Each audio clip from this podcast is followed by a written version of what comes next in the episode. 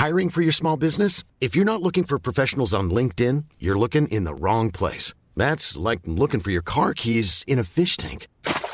LinkedIn helps you hire professionals you can't find anywhere else, even those who aren't actively searching for a new job but might be open to the perfect role. In a given month, over 70% of LinkedIn users don't even visit other leading job sites. So start looking in the right place. With LinkedIn, you can hire professionals like a professional. Post your free job on linkedin.com slash people today.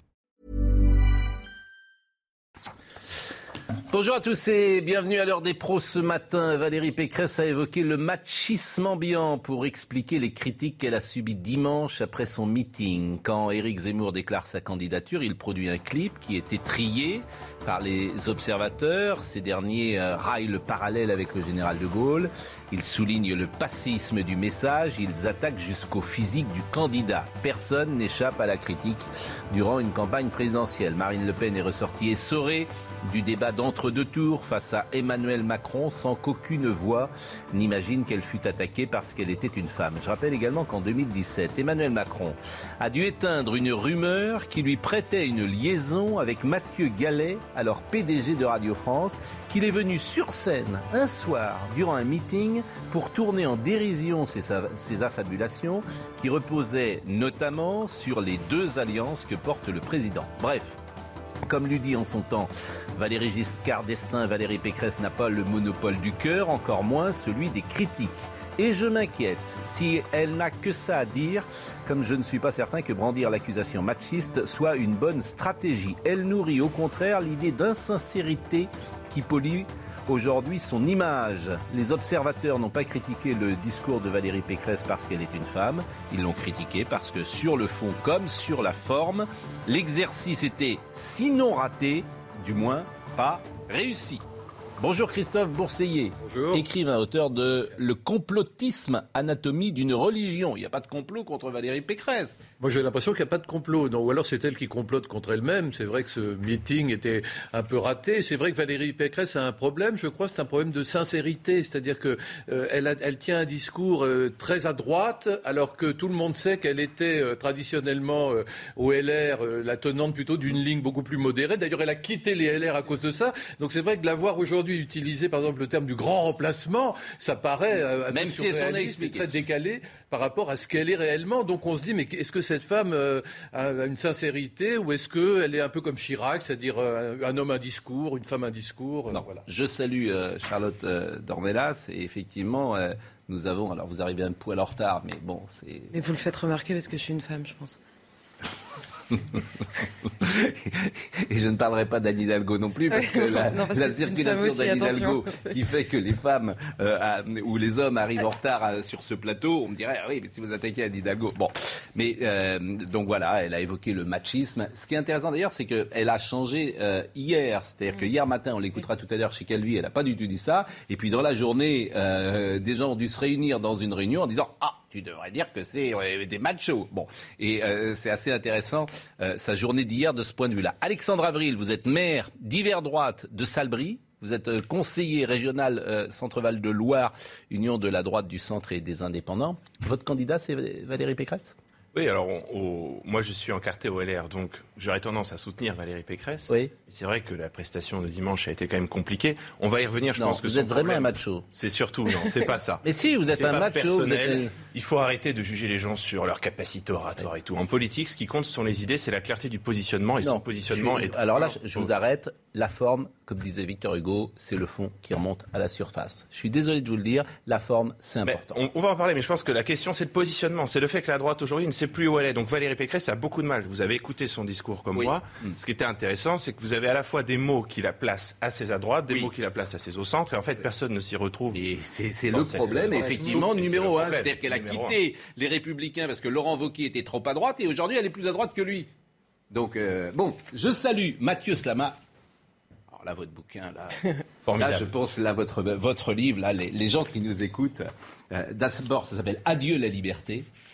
Donc là, vous allez percuter une partie, pas tous, des gens euh, qui nous écoutent. Euh, le terme de dictature, forcément, pose question à ceux qui brandissaient souvent de manière excessive et théâtrale le spectre de la dictature sanitaire. Certains ont rétorqué qu'il suffisait d'aller voir euh, du côté de la Corée du Nord ou de la Chine pour découvrir ce qu'était une véritable dictature. À cela, on peut répondre deux choses. D'abord, les pays européens et la France en particulier se sont justement inspirés de la réponse disciplinaire et autoritaire de la Chine, allant même parfois plus loin, notamment dans la stratégie vaccinale. Ensuite, comme le décrit Schmitt, il y a une forme de dictature, mais plusieurs il n'y a pas une forme pardon, de dictature, mais plusieurs, à des degrés d'intensité différents. Or, le moment politique que nous avons vécu s'apparente de fait à une forme de dictature heureusement provisoire, qui a aboli la plupart de nos droits fondamentaux et qui s'est caractérisée par une concentration du pouvoir inédite dans notre histoire récente. Bah, je, en fait, le débat sur, sur, mais juste en un mot, mais le débat sur la dictature est, finalement la question, c'est plus de savoir est-ce qu'on est encore vraiment dans une démocratie? Moi, c'est un peu ça qui, qui m'importe. Et aujourd'hui, bah, l'état de droit, on n'est plus dans un état de droit. Nos libertés fondamentales, elles ne sont plus protégées. Les contre-pouvoirs ne fonctionnent plus. Euh, euh tout ce qui fait de notre pays euh, un état de droit et un pays libre aujourd'hui ne fonctionne plus. Donc, moi, c'est surtout ça mon inquiétude. Pourquoi moi, j'ai pas ce sentiment? Écoutez, ici, j'ai appelé. Euh, Jean Castex et Olivier Véran, les frères tape dur. Je les ai appelés comme ça parfois. J'ai été euh, sur Olivier Véran, sur Éric Dupont-Moretti, parfois sur Emmanuel Macron, sur le gouvernement, sur Roselyne Bachelot. Mais ce qu'on se permet de dire ici, dans un ton assez libre, pardonnez-moi, mais dans une dictature, euh, je terminais au goulag. Bien sûr. Heureusement qu'il n'y a pas de, comment dire, de censure gouvernementale, même s'il y a des formes de censure peut-être un, peu plus euh, insidieuses. Mais heureusement. Mais ce n'est pas, pas une raison pour ne pas non plus s'inquiéter de ce qui se passe aujourd'hui. Non, mais ça, vous avez raison. C'est ça que je veux dire. Mais moi, j'entends ce que vous dites. Un gouvernement qui euh, gouverne comme il gouverne aujourd'hui, ce n'est pas un gouvernement qui gouverne de manière démocratique. Un gouvernement qui insulte des millions de Français, un gouvernement qui met en place des mesures, encore une fois, d'exception et qui les, fait durer dans le temps, et un gouvernement qui n'a que mépris pour les contre-pouvoirs, pour les oppositions, etc. Pour moi, je suis désolé, ce n'est pas un gouvernement qui respecte euh, vraiment la démocratie. J'entends aussi ce que vous dites, mais là, il va y avoir des élections. Si ce que vous dites est vrai, au revoir Macron. Non, parce que les gens devraient se dire bon, bah, moi, je veux pas d'un dictateur. Et le problème, messieurs, dames. Le euh. problème, euh, cher Pascal Pro, c'est que le, au fond, cette situation, elle est plus ou moins voulue par les Français. Je veux dire, une majorité de Français ah bah soutiennent le gouvernement. Alors. Non, parce qu'il y a aussi, non, parce qu'il y a aussi, justement, si les gens veulent ça, parce que moi, c'est modestement ma thèse. Je mais je pense aussi. Je pense, que euh, c'est une, une majorité. ils ont fait une politique de la demande. Oui, complètement. Il y a une demande sociale d'autorité, de les gens veulent ça. Oui, mais ils ont la trouille. Ils ont la trouille depuis deux ans. Mais il y a un filtre qui s'appelle l'état de droit. L'état de droit. Et dans un état de droit, on ne fait pas ce qu'on veut, en fait. En fait, c'est le peuple qui est dictateur. Bah, le, mais vous savez, vous savez, euh, Rousseau disait il faut forcer les gens à être libres. Et euh, l'idée derrière ça, c'est de dire qu'on a une constitution, on a un état de droit pour nous protéger de l'arbitraire du pouvoir, mais aussi de nos propres euh, volontés d'asservissement. C'est le peuple qui est dictateur en fait. Bah, je pense que dans cette histoire, en tout cas, le, le, les, les, Français ont encouragé le pouvoir à, à, aller toujours plus loin dans sa politique. Et c'est pour ça qu'il se permet aujourd'hui des propos aussi graves qu'il tient. C'est parce qu'il sait. ça, c'est intéressant. C'est la première fois que j'entends ça, de dire que c'est le peuple qui, qui impose. Oui, oui, mais écoutez, si je puis me permettre, le week-end dernier, il y avait à Paris ah, pardon pour les mm. provinciaux, il y avait cinq manifestations autorisées qui se sont très bien déroulées, mm. plus une non autorisée où il y a eu des incidents. Dans tous les pays du monde, si vous faites quelque chose qui n'est pas autorisé, eh bien, il y a euh, la police qui vous arrête, qui vous verbalise. et là, vous dites c'est le fascisme. Je suis désolé. Moi, je, les ai vus passer les manifs euh, du convoi de la liberté autorisés. Bah, elles passaient dans les rues et puis les gens regardaient. Et puis voilà. Déjà, le fait France Gall. D'interdire cette manifestation est problématique et surtout juste en un mot, mais vous avez vu la, violence policière quand même. Vous avez vu les images. Vous avez vu le. Bah, J'ai vu une manifestation non autorisée. Vous avez vu les blindés en. Oui, il fallait montrer les manifestations. On peut être de droite, de gauche si on est démocrate. Je suis désolé, mais les images qu'on a vues samedi. On, a quand même une triste image de notre démocratie. Oui, mais Monsieur Slama, s'il n'y a pas de, une fois des Monsieur Slama, on a, vu sous François Hollande les blindés dans Paris à cause des attentats du. S'il n'y a pas de blindés, par exemple, les convois entrent dans Paris et Paris est bloqué. Non, parce qu'il roulait euh, lentement. Euh, c'est aussi ça la manifestation, c'est aussi ça. D'être en voiture et de bloquer tout bah, Paris. La manifestation, la grève, il y a toujours ce côté. Bah, on demande une en tout cas, on va en parler. Euh, et voilà. Et puis encore une fois, c'est un droit, un droit fondamental. On va en parler. Hein. On va en parler.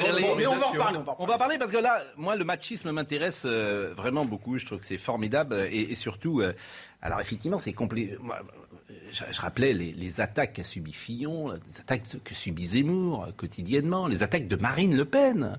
Marine Le Pen, souvenez-vous, elle a été étriée après euh, son débat et personne n'a dit que. Et d'ailleurs, elle, elle n'a pas dit non plus on m'attaque parce que je suis une femme. Bon. Euh, écoutons. euh, D'abord, voyons ce qu'elle a dit précisément. C'est à nos confrères. euh, Est-elle de- une femme? Comment? Est-elle une femme? Donc, Je lance une rumeur conspirationniste. Je, je- je- je n'approuve pas cette phrase, même si c'est du second degré, parce que ça, c'est euh, voilà, c'est presque un esprit un peu macho. un peu Voilà. macho. Bon, Euh, qu'a-t-elle dit euh, Qu'a-t-elle dit hier, Madame Pécresse? Elle l'a dit. On a un phénomène médiatique machiste. S'agissant du sexisme, si les Français élisent une présidente de la République, le regard changera. Même nous, les femmes en politique, on nous fait en procès en compétence, en autorité. Mais pas du tout d'ailleurs, euh, Madame euh, Pécresse. Au contraire, on souligne qu'elle est extrêmement euh, compétente, que- qu'elle est passée par les plus hautes études de la République, qu'elle a la région Île-de-France, etc. On, on souligne au contraire que c'est, elle est extrêmement compétente, mais lui manque peut-être euh, euh, une dimension euh, d'orateur. Bon, c'est- Et le mais- contact mais- mais- populaire, parce que et le contact ça. populaire. Mais c'est pas du tout euh, en compétence. On lui fait pas du tout un procès en compétence. C'est amusant. Oui, mais beaucoup, beaucoup de ténors de la droite, en fait. hein. euh, Oui, il y a par ailleurs des femmes incompétentes, mais elle, personne ne lui fait le procès en non, incompétence. C'est pas du tout ça, Valérie Pécresse. beaucoup Ça a la- été le cas, ça a comme été la le cas à l'Assemblée. Il y a des femmes qui ont été Non, mais elle. triées pour Oui, non, mais pour elle. des tenues. euh, Elle. C'est même, plutôt. Les enfin, en gros, elle essaye de jouer euh. sur son côté très bonne gestionnaire euh, Oui. Euh, à la région, donc c'est Bon plutôt élève, sa force. Mais moi, je pense juste en un mot, Ouais. je trouve que la, la- la- bon, la- le, son meeting a été un fiasco, euh, enfin une catastrophe, euh, mais industrielle, hein, vraiment. Mais je pense que ça a révélé une chose, c'est que son, son- sa faiblesse première, qui est au-delà de son manque de conviction, je suis d'accord avec vous, mais son absence de personnalité. C'est quelqu'un qui, qui a très peu de personnalité et, et pour quelqu'un qui brigue euh, la fonction suprême, ce problème de personnalité, ce- et, et en- et elle est obligée de forcer, de, de faire semblant. Elle a essayé de faire un peu du De Gaulle. euh, Enfin, c'était très maladroit. Et en fait, au fond, Bah alors ça, par exemple, vous dites qu'une femme n'a pas de personnalité. Non, Ça, mais c'est son- non, que, c'est son euh, problème à on doit- elle, mais elle on doit par vous dire, euh, est-ce qu'on dirait ça d'un homme? Ah qu'on oui, Ah, si, bien sûr. S'il n'a pas bah, de personnalité, on va le dire. hein. Bon, sûr. alors, écoutons donc. euh, beaucoup d'hommes n'ont pas, pas- de personnalité, bien Bon, sûr. Monsieur Avril. Moi, je pense que c'est surtout un problème de positionnement qu'elle a, Valérie Pécresse. Bien sûr. Parce qu'elle a un discours qui ne se tient pas. Vous l'avez entendu dimanche, c'est quand même très compliqué. Moi, ça m'a fait penser à la fable de la, la chauve-souris et des deux belettes dans la fontaine. Vous avez une chauve-souris qui entre dans un terrier, et puis une belette veut la manger en disant T'es un oiseau. Elle dit Mais non, je suis pas un oiseau, je suis une souris, regarde, j'ai pas de plumes, je suis comme toi, j'ai des poils. Et puis une autre belette lui dit Je vais te manger parce que tu es une souris. Ah ben non, regarde, je suis un oiseau, je vole. Et Valérie Pécresse, c'est un peu ça. Elle fait mentir la phrase de Mitterrand. Vous savez, on ne sort jamais de l'ambiguïté qu'à son détriment. Elle, elle nous montre qu'on reste euh, dans l'ambiguïté à son détriment. Parce que Valérie Pécresse, euh, quand euh, on lui dit vous êtes de droite, de la droite radicale, vous êtes plus à droite que Laurent Wauquiez, là, elle sort dimanche dernier le discours sur l'Europe forte, qui la recentrise. Quand on lui reproche d'être une centriste, elle parle de grand remplacement. Donc elle se trouve à chaque fois coincée dans cette ambiguïté qui fait qu'elle n'arrive pas à se positionner. C'est ça surtout Oui. le problème. Je rappelle que vous êtes un manifesté soutiens quand même, parce qu'avec des soutiens comme vous, je préfère des. Mais vous la soutenez toujours? Ah, Moi, si vous voulez, je ne l'ai pas parrainé, Valérie Pécresse. Ouais, parce que je, je rappelle que... que vous êtes maire de Salbris. Oui, tout à fait. Mais moi, je suis un maire de province. Vous l'avez dit Oui. tout à l'heure. J'ai fait 200 km ce matin pour venir.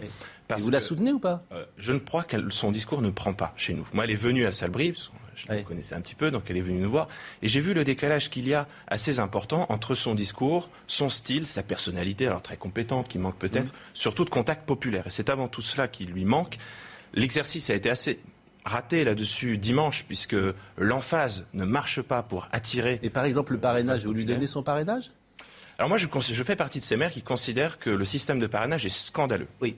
Mais euh, répondez à ma question.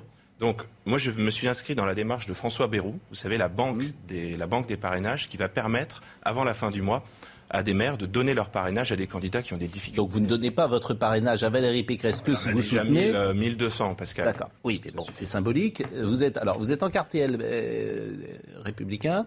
Vous dites que son meeting n'était pas bon, que son discours ne prend pas, que quand elle est venue chez vous, euh, ça s'est mal placé. Vous lui donnez pas en plus son parrainage, mais vous avez quand même euh, voté pour elle. Bah, ça, je ne sais pas. Moi, j'attends de voir. Parce que je trouve que pour l'instant, Alors vous avez ne voté pour pas. qui? Je suis comme beaucoup de Français dans l'expectative. Et vous savez, ça c'est quelque chose de très important parce qu'ici, on a une ambiance qui est très politique. Mm. On parle de politique, on s'intéresse à la politique, mais les gens sont très très loin de ça en ce moment. Oui. vous- Non, non, non, vraiment. Non, c'est pas ça. Arrêtez. pas je vois les audiences des émissions. C'est un indicateur comme un autre. Quand il y a une émission politique, elle marche. Donc les gens s'y intéressent. Ils s'y intéressent, mais leur choix n'est pas encore fait. Parce qu'aujourd'hui, ils sont confrontés à des problématiques dont on parle assez peu. Et tous les candidats se Même vous, dans la donc, même vous savez pas aux Républicains. Vous êtes en quartier républicain et vous savez pas si vous allez voter pour elle. Priori, je vais voter pour elle. Mais a priori. Je, vous dis que je suis assez peu enthousiaste. Bon, ah, j'ai bien compris. Euh, on va écouter ce que disait Valérie Pécresse chez Yves Calvi hier matin, parce que ça, c'est intéressant.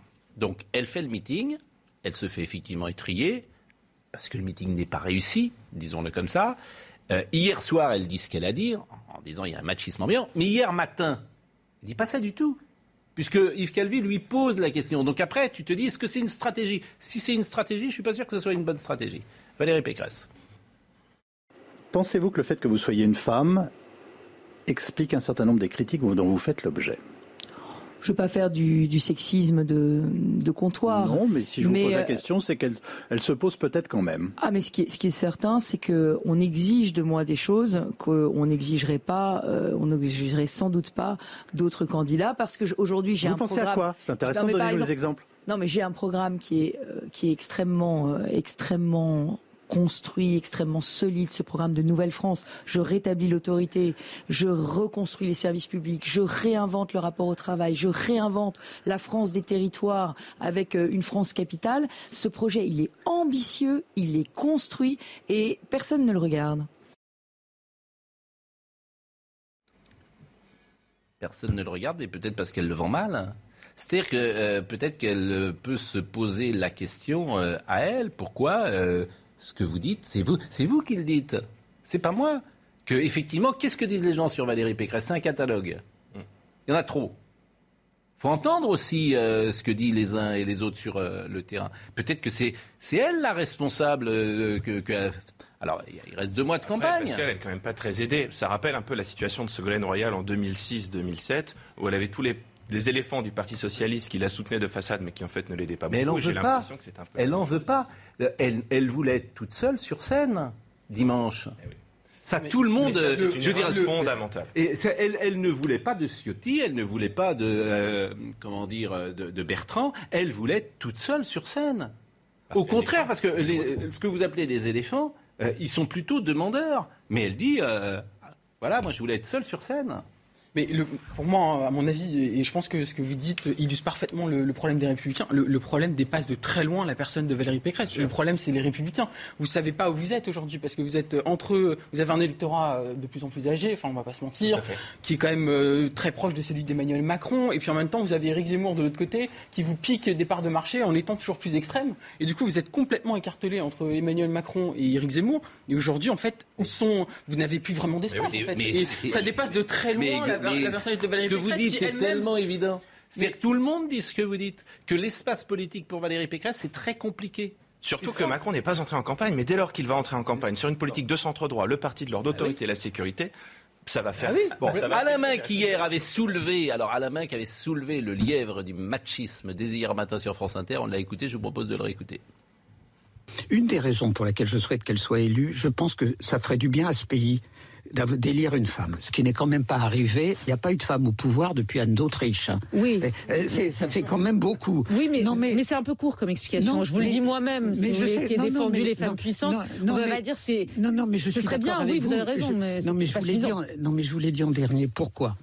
Il y a quand même une petite musique dans la manière de la critiquer, dont on ne m'enlèvera pas l'idée qu'elle ne serait pas exactement la même à l'égard d'un homme. Vous trouvez que c'était misogyne hier les, réflexions sur la voix, c'est vrai que c'était un la peu... La voix, c'était insupportable de s'en prendre à sa voix. Je dirais, Emmanuel Macron s'est envolé dans les aigus, ça n'empêche pas de présider la France. Donc je trouve, si vous voulez, que à cet égard, même dans les milieux qui sont les nôtres, qui sont des milieux de gens qui ont quand même beaucoup de diplômes et autres, il y a encore un petit fond de sauce misogyne qui m'impressionne beaucoup. Bon, euh, Emmanuel Macron s'est envolé dans les aigus, mais il a été raillé, moqué et même euh, euh, imité, puisque Laurent Gérard en fait un de ses gimmicks il y a cinq ans. Donc, et personne n'a mis en cause qu'on puisse se moquer de lui parce qu'effectivement, il n'avait pas la voix qui allait dans les aigus. Vous êtes la seule femme sur ce plateau et vous êtes la personne qu'on a le moins entendue depuis le début. Parce que ça me fatigue énormément, en fait, ces histoires de machisme et de.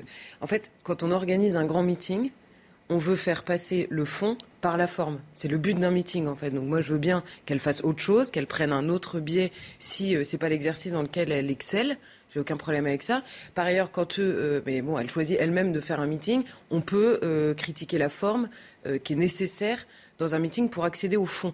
Ensuite, il y a eu aussi des critiques de fond euh, sur lequel euh, on s'échappe quand on accuse de, machisme tous les contradicteurs. Et ensuite, quand Alain Minck nous dit, même entre nous, alors ça j'adore, même chez nous, hein, on est pourtant des gens bien hein, dans mon petit cercle, même chez nous, il y a un fond de misogynie. Bon. Euh, ok, formidable, euh, génial. Et, après, sur, sur le, donc toute l'accusation de misogynie, elle est grotesque évidemment parce que d'abord Emmanuel Macron a été accusé de la même chose. Ensuite, poser sa voix pour un homme comme pour une femme, c'est peut-être plus difficile pour une femme, en effet, parce que quand on parle, on a, on a des voix naturellement plus aiguës qui montent naturellement plus dans les aigus. Il y a peut-être besoin de plus de travail pour parler en public. Je vais me faire euh, hurler dessus en disant ça, mais c'est quand même la stricte vérité. Oui, mais c'est pas le cas, par exemple, de Valérie Pécresse, parce qu'elle n'a pas une voix dans non, mais parce que, non, mais ce que je voix d'ailleurs. je veux dire sa voix. Moi, je trouve qu'il n'y a pas un problème de voix chez Valérie Pécresse. De ton, là. Oui, de ton. de ton. Mais elle a une voix plutôt grave d'ailleurs. Oui, non, mais parce que c'est euh, Alain Minck qui dit. Elle a en fait euh, une bonne voix, Valérie Pécresse. Marine Le Pen qui a la voix assez grave, un peu mezzo. Non, mais elle a une bonne voix. Il, peut avoir des mauvaises voix, qu'on soit un homme ou une femme. Par exemple, Lionel Jospin avait une voix blanche. Mm. C'était un problème pour lui.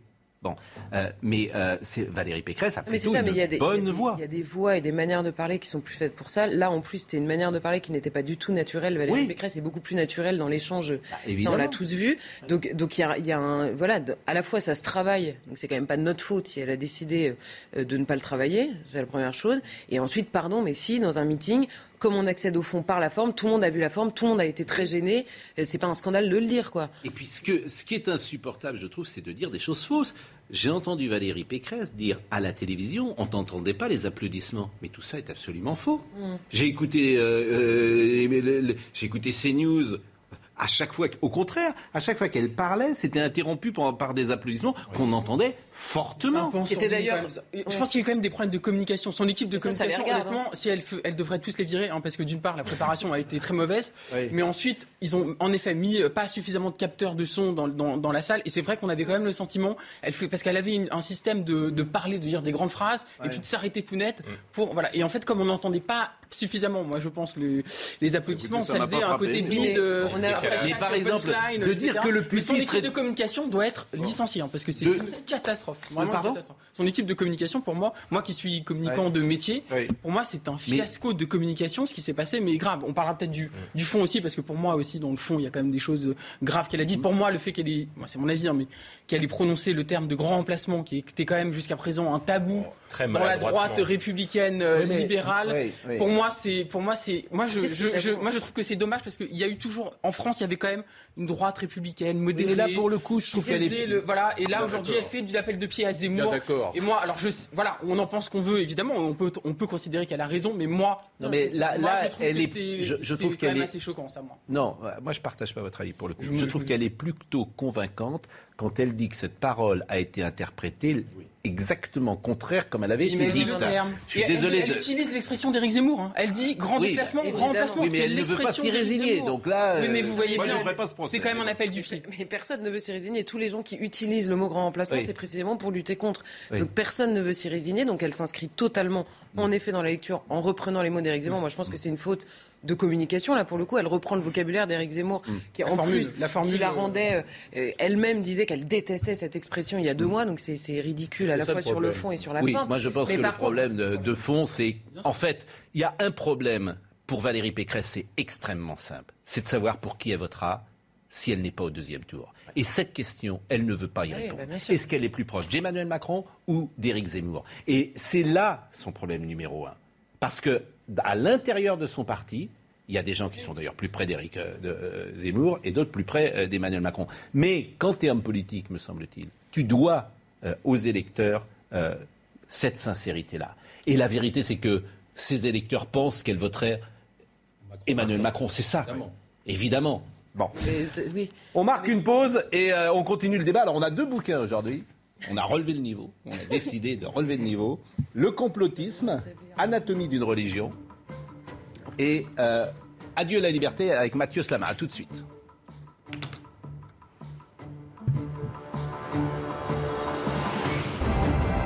Rendez-vous avec Jean-Marc Morandini dans Morandini Live du lundi au vendredi de 10h30 à midi.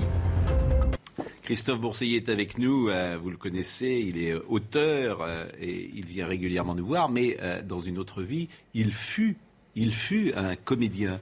Et vous me disiez à l'instant, j'ai tourné ici, sur euh, ces plateaux qui étaient les plateaux de cinéma de Boulogne, jadis, dans les films d'Yves Robert. Moi, je ne le savais pas que nous sommes euh, là où a été tourné à l'emplacement euh, exact des studios de Boulogne où on fait tourner les plus grands films du cinéma français. Alors, il y a tous les films qu'on connaît, On est clair, tout ça. Et Yves Robert, c'est là qu'on a qu'il avait installé une partie des décors d'un éléphant ça trompe énormément et de Nous irons tous au paradis après. Parce que j'ai l'impression que tout est en en décor naturel Non, non, pas du dire, tout. Dans il, y a il y a parfois des, on le voit d'ailleurs. L'appartement, par exemple. Appartements, bah, si, vous, si vous recréez un appartement en studio, vous pouvez abattre les cloisons, vous pouvez mettre la caméra derrière un mur qui a disparu. Enfin voilà, ça, ça permet. Et l'appartement dans un éléphant, c'est un. Alors il y avait, je me souviens plus très bien euh, quel était l'appartement d'un éléphant dans lequel on était en studio. Et quand vous faites votre sondage, là, c'est en studio ou c'est dans une vraie cage d'escalier je me demande avec si Daniel Delorme. Je me demande si c'est pas en studio.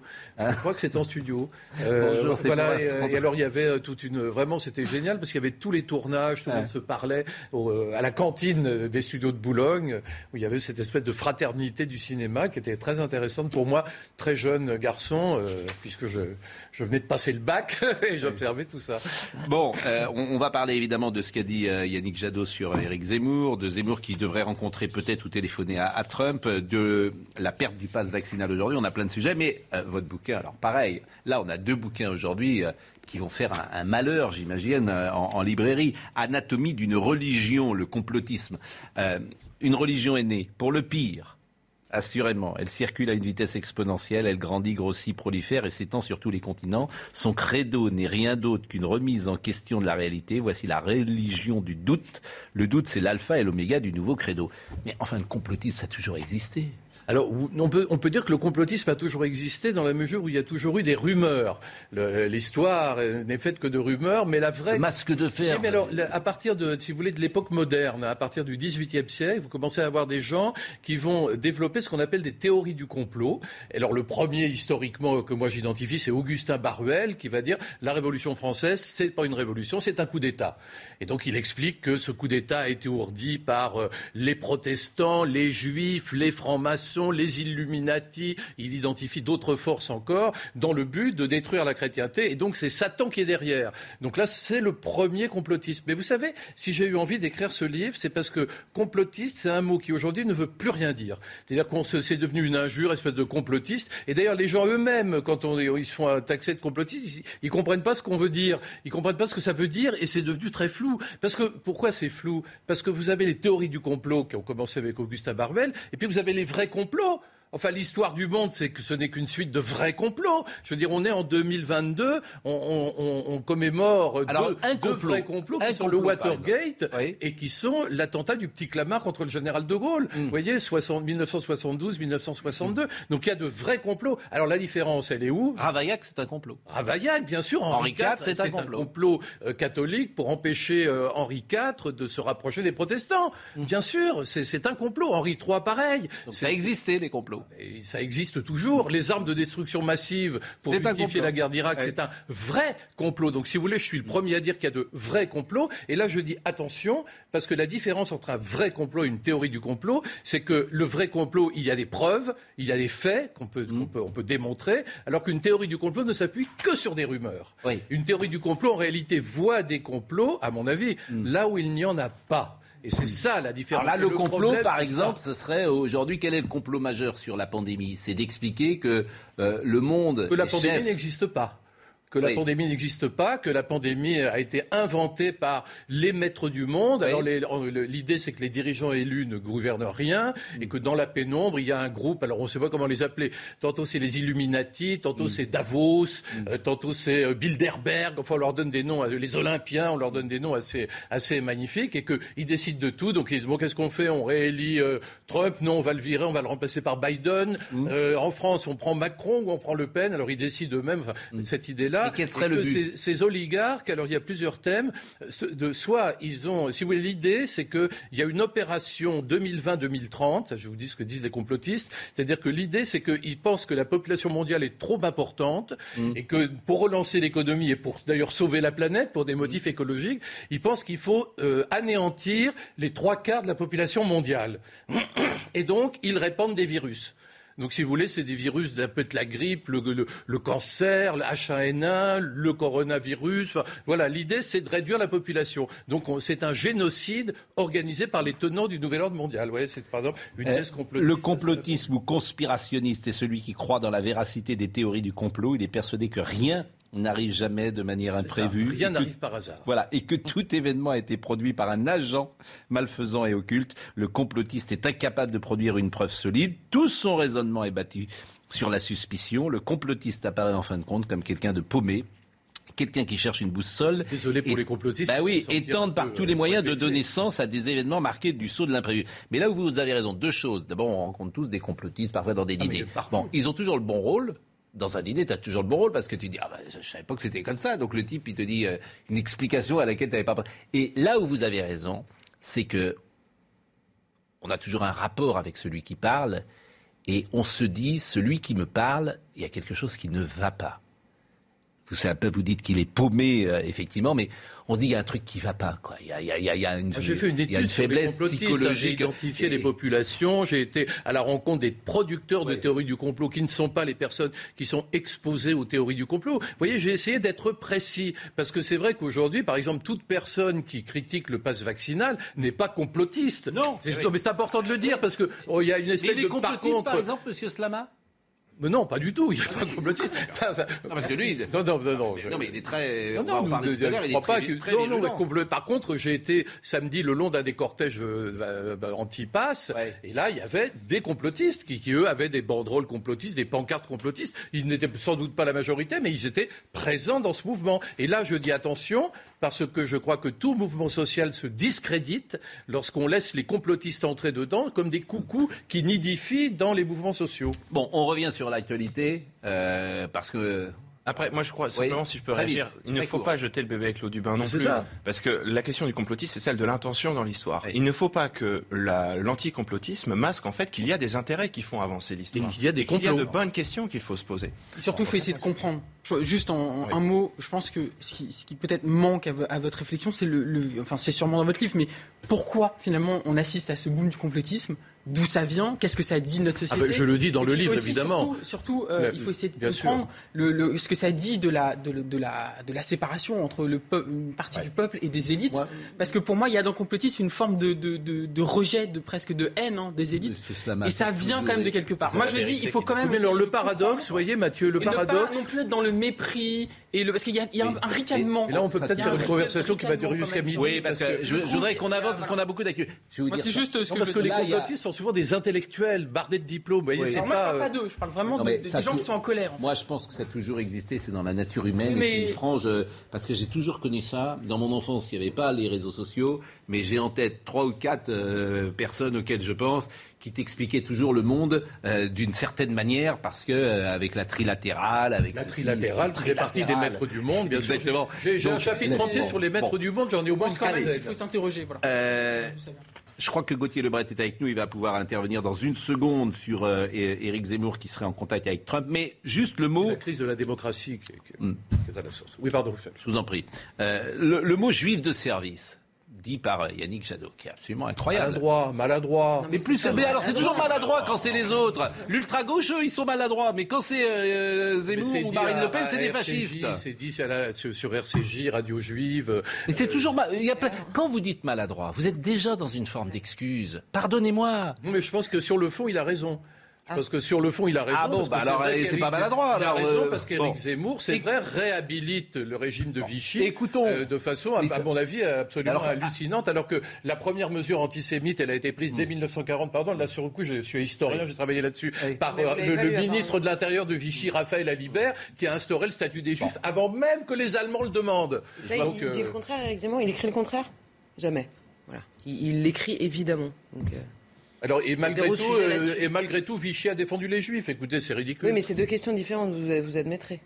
Ah bah non, c'est la même chose. La question du statut des Juifs, la question du, du regard qu'un gouvernement porte sur les Juifs. Si ce gouvernement est antisémite, on ne va pas dire qu'il a défendu les Juifs. Pardon. Charlotte? Mais non, mais la distinction, elle est compliquée. On va pas revenir là-dessus, mais la distinction est compliquée dans le récit d'Éric de, d'Éric Zemmour. Il remet pas du tout en cause l'idée que Vichy a mis en place des lois anti-juives et que c'était un, régime antisémite. Il le remet pas du. Bah non, mais vous l'avez pas lu. Hein. Non, mais euh, d'accord. Bah, vous l'avez lu Pardon Vous avez lu Éric Zemmour sur ce sujet J'ai pas lu Éric Zemmour sur ce sujet. Bah, bon, juste une petite parenthèse, puisque Gauthier Lebret, je crois, euh, Gauthier est avec nous, et euh, vous vouliez nous donner une information, parce que vous devez, euh, si j'ose dire, rejoindre Éric Zemmour, ou en tout cas une de ses manifestations aujourd'hui. Donc vous vouliez donner une information sur la passerelle avec... vous êtes où là, cher Alors je vous explique. Vous êtes à la montagne non, je suis ah à l'ambassade d'Auvergne, qui est un restaurant ah parisien dans le troisième où a lieu aujourd'hui le mouvement de la ruralité. Les candidats à l'élection présidentielle, plusieurs candidats comme Valérie Pécresse et Eric Zemmour vont venir présenter eh bien, leurs 30 mesures en faveur de la ruralité. Mais le sujet du jour, c'est qu'hier, Donald Trump et Eric Zemmour ont échangé au téléphone pendant 40 minutes. Et le Donald Trump nous dit euh, l'entourage d'Éric Zemmour s'intéressait euh, à la campagne du candidat euh, du parti Reconquête. Ils ont donc échangé au téléphone. Évidemment, il y a des incointances idéologiques très fortes entre les deux hommes, puisque Éric Zemmour s'est même inspiré de Donald Trump pour la couverture de son livre La France n'a pas dit son dernier mot. Comme Donald Trump, il veut construire un mur aux frontières de l'Europe, ce qu'a fait Trump avec le Mexique. Et puis on a eu quelques verbatines qui, eh bien, selon l'équipe d'Éric Zemmour, ont, eu lieu, quelques échanges, quelques citations. Par exemple, Donald Trump aurait dit à Éric Zemmour euh, ne euh, lâchez rien. Voilà, vous voyez une, une photo lors de cet échange téléphonique qui a eu lieu eh bien, dans un bureau privé du 7e arrondissement. C'était hier un échange téléphonique qui a duré une quarantaine de minutes. Et il faut le dire, Éric Zemmour a réussi là où Marine Le Pen a échoué, puisque vous vous souvenez peut-être, en 2017, Marine Le Pen avait tenté de rencontrer euh, Donald Trump et elle était restée bloquée à la cafétéria de la Trump Tower. On peut revoir le tweet. On peut revoir le tweet. Parce que voilà, euh, Éric Zemmour et Donald Trump se sont parlé. Il euh, n'y a pas d'S à parler. Je le dis euh, pour Éric Zemmour, qui aime beaucoup le français. parce que ça se rigole le tweet, c'est pas les équipes. Se sont parlé, il n'y a pas d'S. Alors je sais que c'est compliqué, mais bon, il n'y a pas d'S à parler. C'est important. Non, mais c'est important de le dire. Se sont parlé parce qu'ils ont parlé à qui? À ceux et c'est complètement d'objet direct. Et alors une petite dernière Je le dis, je le dis, mais ça m'a ça m'a ça m'a choqué. Donc se sont parlé, il n'y a pas d'S. Je sais que ça peut surprendre ceux qui nous écoutent, mais c'est la vérité. Continuez, cher ami. Oui, une petite phrase pour vous dire qu'il y a un communiqué qui va sortir donc de la part des équipes euh, d'Éric Zemmour, puisqu'évidemment ils vont mettre en avant ce coup de fil à l'ancien président euh, américain. Et ce communiqué termine euh, par cette phrase. Éric Zemmour dit qu'il a eh bien, repris une idée de Donald Trump, que Donald Trump s'est battu pour que les États-Unis restent les États-Unis, et que lui, c'est le communiqué qui le dit, se bat pour que la France reste la France. Évidemment, l'immigration, voilà, vous voyez le communiqué, l'immigration a été l'un des sujets évidemment abordé entre Trump et Zemmour. Trump qui aurait dit, selon les équipes d'Éric Zemmour, au candidat, ne lâchez rien, vous allez être attaqué, mais ne lâchez rien, ne changez surtout pas votre ligne. Voilà. Je vous, je vous, remercie. Vous nous avez quand même donné une information primordiale. L'Auvergne a donc pris euh, son indépendance, puisqu'elle a désormais euh, une ambassade dans Paris. Ce que je ne savais pas. L'Auvergne est donc un pays indépendant depuis. Il est, il est, il est là où il est. Bah, du coup, ils ont. Oui, je suis toujours là. Je suis toujours là. Donc l'Auvergne, c'est important de le dire quand même. L'Auvergne a pris. Oui, l'ambassade d'Auvergne. Je suis euh, en ambassade d'Auvergne. Non, mais c'est important de dire que l'Auvergne a pris son indépendance. Euh, moi, je, n'étais pas au courant de cette affaire, si vous me permettez. Donc, je, je, essayez de nous donner des informations qui vont nous, nous intéresser, j'imagine. Oui, à côté de Trump, c'est rien du tout, c'est vrai. Non, bien, bien, évidemment. Bon, bonne journée, euh, Gauthier. juif de service, écoutons Yannick Jadot et je vous fais réagir. Zemmour, au fond, euh, euh, reprend, euh, essaye de réconcilier une partie de la France avec l'Algérie française, avec Pétain, avec l'antisémitisme. Et au fond, ce que le père Le Pen n'avait pas réussi à faire, il arrive à le faire. Zemmour porte la même chose, mmh. sauf qu'il a une différence avec Le Pen et peut-être c'est c'est la différence euh, la plus perverse, mmh. c'est que euh, euh, Zemmour est juif. Mmh. Et alors? C'est-à-dire qu'en fait, il fait le, le, juif de service mmh. pour les antisémites je le dis pour Charlotte Garzola qui est avec nous. On va écouter la réponse d'Éric Zemmour euh, qu'il avait, euh, qu'on a écouté euh, hier soir. Ce matin, il a dit, il a précisé, il a dit que Jadot, il y a toute une partie de la population qui a trouvé en Zemmour quelqu'un de bien pratique pour assumer l'antisémitisme. Il est l'idiot utile de l'antisémitisme. Il faudrait dire à M. Jadot que l'antisémitisme de Drummond n'existe plus ou pas en France. Que c'est un autre antisémitisme. Si, il existe Quasiment pas. Ah bah, il est Christophe Bourseillet l'antisémitisme de Drummond. Excusez-moi, soyons sérieux. Pas l'autre, évidemment. Il y a aussi, il y a aussi. Oui, mais il y en a un autre qui est, qui est infiniment plus puissant. Bien sûr. mais... Yannick Jadot, il n'en parle pas de celui-là, manifestement. C'est ça le problème.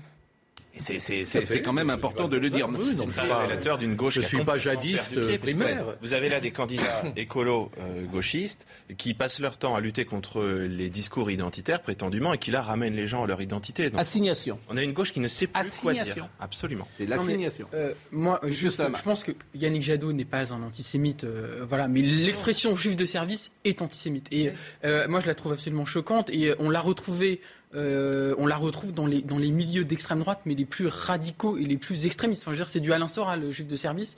Et je trouve que le fait qu'ils se permettent de dire, de dire un, mot pareil, ça prouve quand même qu'il y a quelque chose euh, aujourd'hui qui fait qu'il euh, y a quand même des tabous qui ont sauté. Parce que juif de service, il y a, il y a, il y a, il y a, cinq ans, c'était inenvisageable de dire ça sur une chaîne de télé. Je pense qu'il s'est permis de le dire parce qu'il était à Radio J et qu'il a pensé il est totalement choquant. Il était légitimé pour dire ça, je pense. je ne veux pas me faire son avocat parce que je ne le connais pas particulièrement, mais je pense que c'est ça. je crois que c'est ni parce qu'il y a un tabou qui a sauté, ni parce qu'il était chez Radio Vigie, c'est parce qu'il visait Éric Zemmour.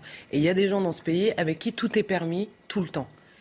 Évidemment que juif de service dans la bouche même de Yannick Jadot à l'égard de quelqu'un d'autre, il n'y aurait pas le même, euh, le, même euh, comment dire, euh, affadissement dans les commentaires. Parce que, en effet, juif de service, je rappelle que arabe de service, ça a traîné des gens au tribunal. À raison.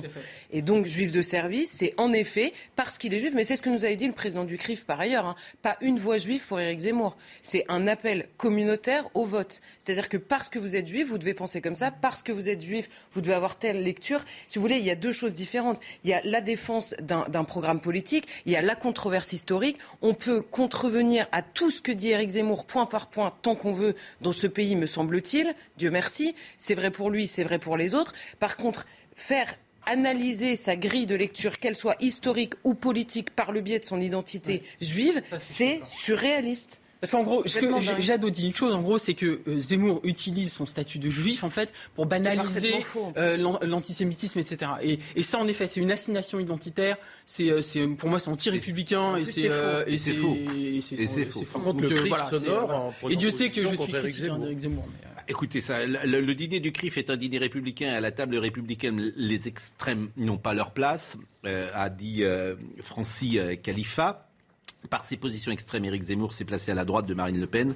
Par ses tentatives de réécriture de l'histoire, il s'est installé en chef de file du révisionnisme dans notre pays. Tout cela en fait un invité indésirable au dîner du CRIF. Par ailleurs, ni Marine Le Pen ni Jean-Luc Mélenchon ne font partie de la liste des invités car le rejet des extrêmes est pour nous un impératif moral et politique. Mais M. Jadot sera évidemment invité au CRIF malgré ce qu'il a dit. C'est ça qui est absolument formidable. Par ailleurs, on a trois euh, personnes qui représentent quasiment 40% des Français. Voilà. Marine Le Pen a également dit les Français méritent un débat politique digne. Les propos de Yannick Jadot contre Éric Zemmour sont épouvantables et devraient être condamnés par tous les candidats et peut-être par la justice, comme vous le dites. Ces donneurs de leçons gauchistes ont abandonné la République en race campagne depuis trop longtemps. Écoutez, puisqu'Éric Zemmour a répondu à Yannick Jadot. Les masques tombent. J'ai toujours dit que euh, les écologistes n'étaient euh, vert à l'extérieur et rouge à l'intérieur. Ce sont des gens d'extrême gauche. Et aujourd'hui, c'est par les gens d'extrême gauche que l'antisémitisme revient, par leur soumission à l'islam et l'islamo-gauchisme. Les masques tombent, M. Jadot tombe là où il devait tomber. Voilà. On voit bien que euh, son discours pseudo-modéré euh, n'était qu'un discours attrape-gogo et que maintenant il tombe.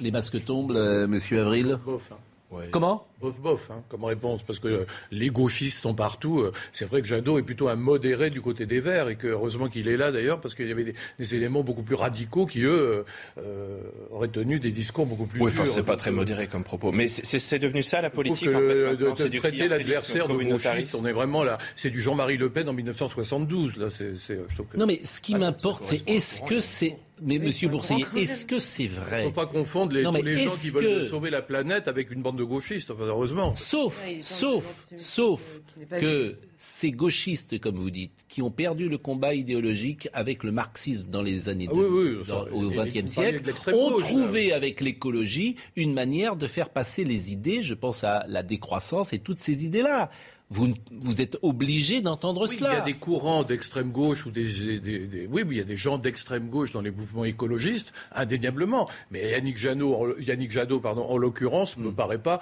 appartenir à ce courant. Bah, ah, sauf ce qui est, avec ce qu'il dit, et c'est pour ça que Éric Zemmour dit les masques tombent. Alors, je, encore une fois, je vous donne mon point de vue sur là-dessus. Je trouve qu'effectivement, je suis d'accord avec vous, c'est une formule tout à fait nulle. C'est encore les hommes politiques qui dérapent, il hein, faut bien le dire. Mais d'un autre côté, je pense que c'est vrai qu'il y a chez Éric Zemmour Une réhabilitation du régime de Vichy qui me gêne. Oui, c'est deux choses différentes. Alexandre Avril. Alexandre Avril. Est-ce que sont vraiment les du fond, là Je parle du fond. Ah bah non, c'est pas parce qu'il est juste, c'est parce qu'il fait une réhabilitation du régime de Vichy. Alexandre Avril. C'est ça qui m'embête. Alexandre Avril. On est quand même au milieu des vrais sujets, des sujets importants de la campagne présidentielle. Et franchement, cette politique qui consiste maintenant à segmenter le corps électoral en différentes communautés d'appartenance religieuse, d'appartenance euh, sexuelle, etc. Que font, que pratiquent les écologistes et c'est en cela qui sont gauchistes C'est quand même triste. Éric Zemmour, comme d'autres candidats, il a vocation à s'adresser à l'ensemble de la nation. Et aujourd'hui, la politique, c'est devenu un découpage communautaire et c'est vraiment malheureux. Et donc Jadot y participe et c'est en cela qu'il a une vision gauchiste de la politique. On va marquer une pause et on va revenir avec euh, le pass vaccinal parce qu'aujourd'hui, alors vous avez tous vos, doses, votre pass vaccinal parce qu'aujourd'hui il y en a 4 millions de personnes qui le perdent et on va être euh, comment? Désactivé. Désactivé, exactement. Et c'est sur la société disciplinaire avec Mathieu euh, Slama. Euh, on va en parler euh, dans une seconde avec vous. Ça s'appelle Adieu la liberté. C'est sur la société euh, disciplinaire. Il y a un petit mouton qui est là. Et c'est aux épreuves, c'est aux presses de la cité. À tout de suite. Rendez-vous avec Sonia Mabrouk dans Midi News du lundi au jeudi de midi à 14h. Nous sommes avec Mathieu Slama, Adieu la liberté. Nous sommes euh, avec euh, Christophe euh, Bourseiller, et je remontre son livre, Le complotisme, anatomie d'une religion. Et aujourd'hui, dans une tribune collective, 20 sénateurs républicains appellent à la suspension immédiate du pass vaccinal. Selon eux, rien ne justifie plus le maintien en vigueur de ce dispositif, hormis un calcul politique. Et aujourd'hui aussi, les personnes qui n'ont pas effectué leur appel Covid, alors que leur deuxième injonction injection est antérieure au 15 octobre verront leur passe vaccinal désactivé jusqu'à ce qu'ils aient effectivement validé leur appel. Il serait environ 4 millions concernés. Alors votre bouquin, évidemment, qui je trouve que vous exagérez, pour tout vous dire, un peu. Et, pourtant, je suis beaucoup sur votre ligne. Et je trouve que vous y allez fort. On a parlé tout à l'heure de dictature. Bon, je vous ai dit, j'ai pas le sentiment d'être en dictature. Euh, alors, vous écrivez également les euphémismes ont parfois laissé place aux oxymores les plus orwelliens, comme cette injonction faite aussi bien par les politiques que par les médecins. Le passeport sanitaire est la condition de la liberté, ce qui revenait à dire la servitude est la condition de la liberté. On a aussi entendu dans le même esprit de nombreuses personnalités expliquer qu'un durcissement général des mesures de restriction était nécessaire pour que les Français puissent retrouver leur liberté plus rapidement. Tous ces procédés ont fonctionné. Ils ont fonctionné parce qu'ils avaient face à eux des esprits lassés, fatigués des mesures disciplinaires, prêts à toutes les concessions pour retrouver leur liberté, en manipulant ainsi les gens par la langue le gouvernement et les médecins ont donné l'apparence de l'évidence et de la nécessité à des mesures d'une violence inouïe. Bah là, c'est complotisme. Encore. En manipulant ainsi les gens par. Euh, regardez ce qui se passe aujourd'hui. Euh, juste, si on, vraiment, aujourd'hui, donc il y a ce passe, euh, et la, la, la, la, rhétorique du gouvernement, c'est de dire si vous êtes libre, si vous pouvez voilà, avoir une vie sociale normale, et c'est grâce à nous, parce qu'on a mis en place un passe. Et pourquoi? Pour quelle raison? Parce que s'il n'y avait pas ça, ce serait le confinement.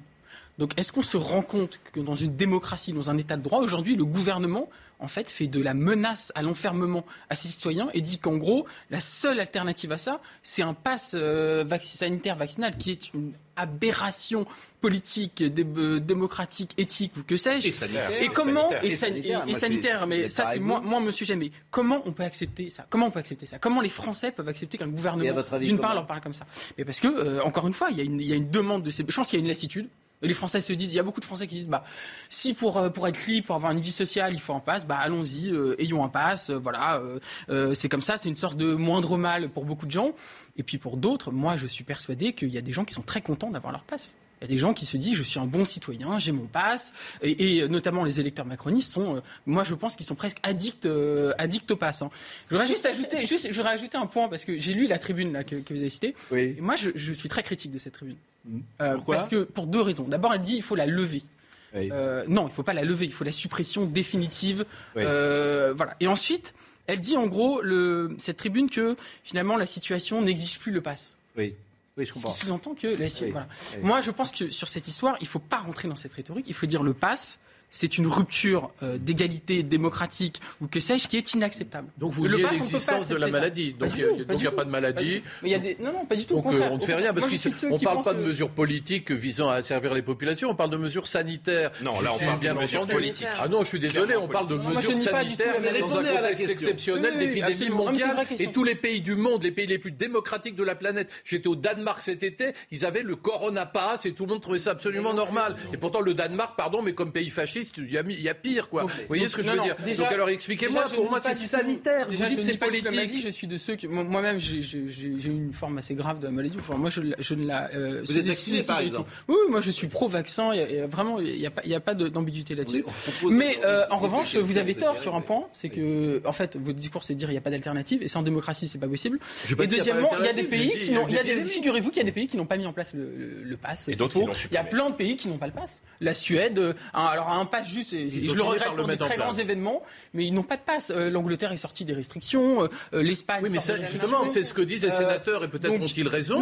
C'est-à-dire maintenant que l'épidémie se calme, sortons des restrictions. Et encore une fois, je vais vous dire une chose, c'est que encore une fois, la fin ne justifie pas tous les moyens. On ne peut pas tout faire. Vous savez, la République française, c'est un État de droit. C'est un État de droit. Et un État de droit, il y a des règles. Il y a des règles du jeu. Sinon, la Constitution, etc. Il y a des choses qu'on ne peut pas faire. C'est comme face au terrorisme. On, a, on disait face au terrorisme, la fin ne justifie pas tous les moyens. Il faut, il faut rien céder sur nos valeurs. on avait raison. On avait raison. Et d'ailleurs, on a un peu cédé, malheureusement. Mais c'est ça que je dis. C'est qu'on ne peut pas tout sacrifier au nom de cette maladie. Et je pense qu'on peut la gérer de manière démocratique. Il y a des pays qui l'ont fait. Et je pense qu'on fait le macronisme ne s'inscrit pas dans un horizon démocratique. Son obsession, écrivons-nous plutôt, est l'acceptabilité plutôt que le débat le pragmatisme plutôt que la conviction, l'utilité plutôt que les valeurs. Il repose sur l'idée que ce qu'il propose est de bon sens et non discutable. Au débat démocratique, le macronisme oppose une autre notion, la pédagogie. Complètement. Euh, le, vous savez, les macronistes adorent dire euh, on a manqué de pédagogie. Pour, euh, Oui, mais tout le monde dit ça aussi. Ouais, mais beaucoup les macronistes. Honnêtement, Valérie Pécresse a dit ça aussi. Mais en fait, ça dit, tout, ça dit tout de leur rapport. Elle est... peut-être que peut-être. Mais ça, ça, dit tout de leur rapport aux, citoyens qui sont des enfants. Vous savez, c'était le, philosophe Jacques Rancière, marxiste pour le coup, qui définissait le néolibéralisme comme c'est une salle de classe euh, à discipliner avec les bons et les mauvais élèves. Bah, bah, c'est tout à fait on ça. On pas assez expliqué, mais ça on entend Moi, ma, thèse, juste ma thèse, en un mot, vraiment, promis, mais ma thèse, c'est que le macronisme, c'est l'application des méthodes de l'entreprise à la politique. C'est du management, en fait. Et en fait, dans cette histoire, ils ont fait du management. Ils ont managé les Français. Donc, ils ont mis des passes, ils ont enfermé, ils ont, ils ont, euh, ils ont libéré. Ils, ont fait comme si les citoyens étaient une population. Vous savez, les médecins disent population générale. Bah, ils ont pris les, les Français dans une population. Et ils ont managé la population. ils ont même fait, ils ont utilisé des techniques de, management. Hein. Le nudge, par exemple. Ils ont le utilisé nudge. le nudge, c'est-à-dire en gros, c'est des techniques euh, qui s'inspirent des sciences comportementales pour diriger les comportements. Et euh, notamment l'attestation, la fameuse attestation, euh, vous vous en rappelez certainement euh, lors du confinement, c'est du nudge. Voilà. Le pass, c'est également une forme de nudge à coup de marteau. Voilà.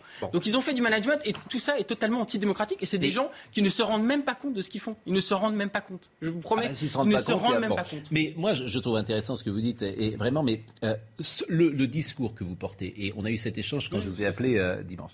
Il a été porté par Bernard-Henri Lévy il a été porté par euh, Comte Sponville, il a été porté par d'autres. Il n'a jamais pris dans l'opinion française, dans l'opinion publique. Ces gens sont venus sur les plateaux. Comte Sponville, il est venu sur la liberté. C'était formidable ce qu'il disait. BHL, il est venu sur le plateau. Les gens n'en veulent pas. Ils n'en veulent pas. Moi, je ne suis pas d'accord avec vous, Pascal. C'est dans, dans, la politique que ça n'a pas pris. C'est parce qu'il n'y a pas eu assez de responsables politiques pour tenir ce discours qui est un discours philosophique, qui est un discours de défense de l'état de droit. Et c'est ça qui a influencé. Oui, mais pourquoi Parce que Dupont-Aignan, moi, il m'a dit à chaque fois que j'en parlais, je perdais des électeurs. Non, moi, moi c'est ce qu'il m'a dit. Tout le monde voit maintenant, tout le monde voit maintenant il faut, juste... que c'est un dispositif politique. Et le cynisme d'un gouvernement qui propose maintenant de le lever à la veille de l'élection présidentielle ne trompe personne. Vous savez, moi je vais vous, dire une chose. J'ai un centre de vaccination. Sur un plan mondial, écoutez, je ne sais pas de quoi vous parlez là. Vous faites de la politique à grippe euh, française. Je veux dire, l'épidémie se calme sur un plan mondial. De nombreux pays commencent à abandonner les passes vaccinaux. J'espère que la France va l'abandonner aussi. C'est que ça correspond à l'évolution de l'épidémie. Vous ne croyez pas, par exemple, que le pass sanitaire, le passe vaccinal a permis d'échapper à 100 000 morts. Ah non, non. Non, non, je. je Et oui, mais vous n'êtes pas épidémiologiste. Je pense non, mais je ne pense pas du tout. Les médecins le disent. Déjà, il y a, une, étude qui dit que ça serait 4 000 Euh, il y a une étude, mais qui, qui, qui, est, euh, qui est pas indépendante parce qu'elle est rattachée au gouvernement, qui ça, dit. Mais euh, non, parce que je, je, je crois pas. Je pense qu'il y avait d'autres manières de gérer cette épidémie qu'à mettre des passes. Et moi, je pense même que pour certaines catégories de, de, de la population, le pass et, et, le discours extrêmement autoritaire du gouvernement a été contre-productif parce que forcément, quand vous avez un gouvernement qui vous dit vous êtes des sous-citoyens, parce que c'est quand même ça hein, que Emmanuel Macron a dit, c'est vous n'êtes plus des citoyens. Et d'ailleurs concrètement, c'est ce qui s'est passé puisque pour moi le pass c'est une forme de permis. Mais, mais Charlotte, par exemple, je, je, peux le dire, Charlotte, vous, vous n'êtes bah, pas. Vous l'avez déjà dit, donc. Ouais, bon, bah, non, mais c'est vous qui l'avez dit. Bon, par exemple, vous, vous n'avez jamais été vacciné. Mais j'ai le Covid, donc j'ai un pass. Ah oui, vous avez un pass. Je suis immunisé, c'est l'essentiel, me semble-t-il. Et, et, mais la question du pass, la question est-ce que le pass a empêché des gens d'être malades? On sait que non. Mm. Puisque le pass visait à ne pas se transmettre le virus. Or, on sait qu'on peut le transmettre, qu'on qu soit vacciné ou non. Bien sûr. Donc, c'est la question du vaccin chez les personnes qui risquent des formes graves, graves pardon, euh, qui protègent, pas le pass. On le sait maintenant, en fait. Donc la, question, c'est justement la pertinence de mettre en place un pass vaccinal au moment où c'est le variant euh, le moins dangereux qui circule en France, qu'on a les études sud- sud-africaines d'où vient ce variant, qui nous disent qu'il est moins dangereux, qu'il ne génère pas d'hospitalisation, beaucoup moins en tout cas, et, et beaucoup moins de décès que les précédents variants. Et c'est le moment que choisit le gouvernement pour mettre le pass vaccinal quand même. Et là, on comprend que la décision, elle est évidemment politique. Écoutons d'ailleurs ce que dit euh, Martin là, Blachy sur cette troisième dose qui sert à rien, parce que lui, il est épidémiologiste, et j'ai envie de dire que Martin Blachy, il sert à quelque chose. On n'a pas de preuve aujourd'hui que cette troisième dose est nécessaire. Il faut rendre à César ce César. On n'avait pas ces données avant, mais elles sont sorties par Santé publique France, par l'adresse et par le Royaume-Uni. Rappelons ce que c'est que l'adresse. L'adresse, c'est l'agence des statistiques qui est liée au ministère de la Santé. Donc pour l'instant, on n'a pas montré. La direction de recherche et d'évaluation euh, des, des, études Exactement. Et donc on voit euh, que chez les moins de 60 ans, effectivement, euh, on, cette troisième dose n'apporte pas une protection supplémentaire par rapport à Omicron. Le risque est quasi nul mmh. avec deux doses plus Omicron. Et il faut donner une, une, donnée qui est dans Santé publique France qui est assez intéressante. Aujourd'hui, si vous avez deux doses et que vous êtes infecté par Omicron, le risque de faire une forme sévère, il est divisé par 100 par rapport au risque qu'il y avait au tout début de l'épidémie. Et donc aujourd'hui, ils sont sur des niveaux tellement faibles que euh, c'est moins que la grippe. Et surtout, le booster n'ajoute pas une protection supplémentaire. En revanche, pour la population qui a plus de 60 ans, oui, le booster apporte une protection supplémentaire pour Omicron, qui a un risque de base qui est très diminué, mais il est encore un petit peu plus diminué, effectivement, si vous faites une troisième dose. Et là, ça peut se justifier, effectivement. Une information qui tombe à l'instant, trois semaines après avoir été expulsé d'Australie en janvier. Djokovic est sorti du silence aujourd'hui dans une interview à la BBC. Le Serbe qui refuse de se faire vacciner est prêt à faire une croix sur Roland Garros et Wimbledon plutôt que de se faire piquer. Euh, Il a peut-être peur de l'aiguille. Euh, Djokovic. Euh, L'épidémie a donc été construite par la langue, écrivez-vous. Cela signifie qu'elle a été racontée d'une certaine manière, que cette narration a été imposée et instrumentalisée pour rendre acceptable des règles et des normes qui, en dehors de ce contexte, auraient paru inacceptables aux yeux de n'importe quel citoyen. Cela signifie aussi qu'elle a été totale, totalisante et totalitaire. Il nous a semblé aller de soi que les confinements, couvre-feu et autres restrictions radicales étaient consubstantiels à l'épidémie, qu'ils faisaient partie du cours normal des choses dans ce contexte et que dans la mesure où le monde entier adoptait des mesures similaires, nous n'avions pas le choix. Moi, c'est ça, ma, en fait, ma, ma, plus grande inquiétude, c'est que, euh, au-delà, de, de, encore une fois, de tout ce qu'on peut penser de la gestion sanitaire, de, de tout ça, c'est qu'en fait, tout, toutes ces mesures, que ce soit le confinement, même le masque à l'extérieur, euh, le pass, qui soit sanitaire vaccinal, ça s'est banalisé. Je suis d'accord. Et euh, en fait, euh, dans non, les esprits, en fait, ça va être supprimé parce que là, le pass ah va, non, va être. Non, le, mais ce que je veux dire, c'est que le pass le va être levé. dans l'entreprise. Oui, alors ça, c'est grand vrai. danger. Ça, vous avez raison. Grand mais danger. Le, si vous voulez, le pass va être levé là dans quelques semaines. Voilà. Mais, mais en fait c'est pas grave, c'est pas le sujet. Le sujet, c'est que ça existe maintenant. Ça existe dans notre euh, horizon des possibles, ça existe dans notre euh, dans notre vie démocratique et surtout, ça fait partie maintenant. C'est une députée LREM qui disait, ça fait partie de la boîte à outils.